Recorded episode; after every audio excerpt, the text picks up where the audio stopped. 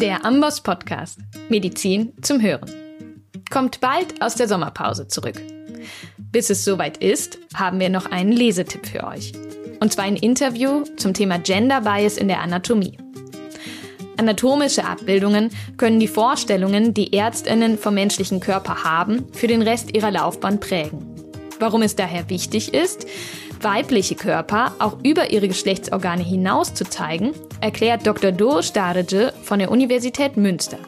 In einer aktuellen Studie haben er und seine Mitarbeitenden herausgefunden, dass Lehrbücher deutlich häufiger männliche Körper zeigen.